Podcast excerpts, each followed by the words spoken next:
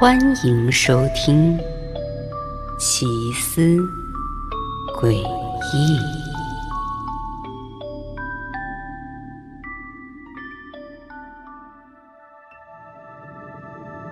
我们村里有一个古老的传说，每隔十年的春节，村子里都会闹鬼。这些出没在村里的鬼魂，就只有小孩子才能看见。他们会试图诱拐小孩，甚至还会伪装出放鞭炮的热闹声响，来吸引孩子们走进他们的陷阱。可别以为这只是传说，我就在五岁的时候差点被鬼魂拐走了。但幸好我的爸爸妈妈把我保护得很好。当时我和爸爸妈妈都听到屋外传来了鬼魂哀怨的叫声。爸爸妈妈是立刻把家里的门窗，还有各种有缝隙的地方都封得死死的，然后把我紧紧地抱在怀里。就这样，我们一家人煎熬着度过了那个夜晚。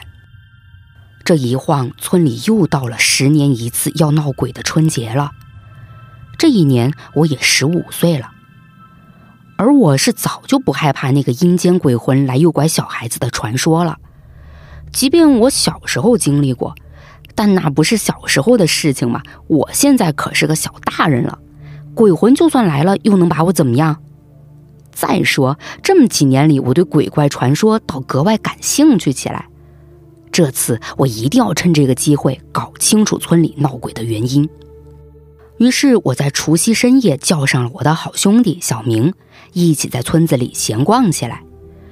我们从村东头走到村西头。看着家家户户都紧关着门，整个村子安静的诡异。也就在这个时候，我们听见前方特别偏僻的地方传来了放鞭炮的声音。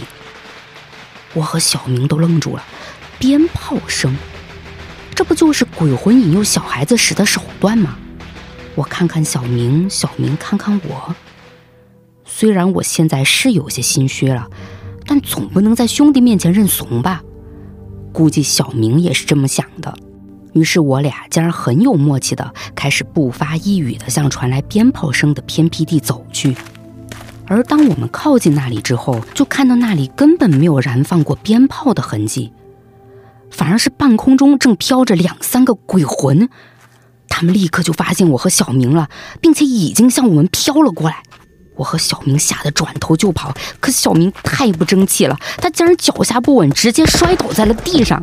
我下意识转身想去拽小明起来，可就在后一秒，一个鬼魂已经飘到了小明面前，我吓得一个趔趄跌坐在了地上。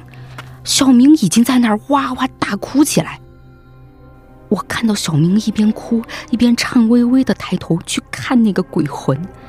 可没想到，竟然就听见小明带着哭腔的对着鬼魂叫了一声“爷爷”。小明这是吓傻了吗？我可不能像他这么没出息。我这么想着，赶紧从地上爬起来。可刚没跑出几步呢，另一个鬼魂就追上我了。我猛地止住脚步，开始仔细打量追上我的这个鬼魂。我，我见过他。